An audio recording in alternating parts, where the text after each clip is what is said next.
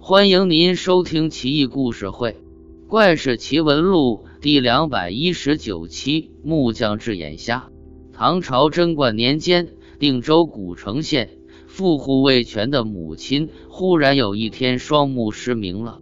魏全找来算卦的先生王子珍算了一卦，说道：“明年三月初一，有一个人从东面来，身穿青色衣服，他一来。”就能治好你娘的瞎眼了。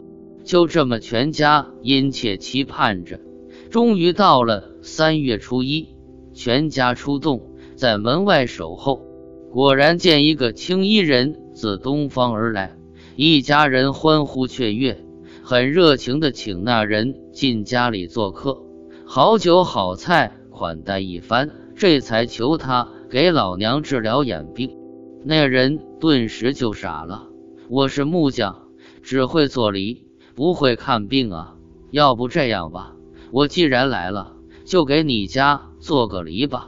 一家人顿时心凉了。但既然如此，也就随他吧。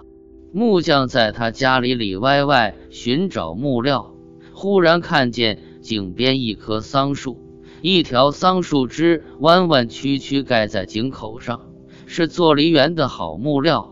木匠二话不说，举起斧子就把桑树枝砍了下来。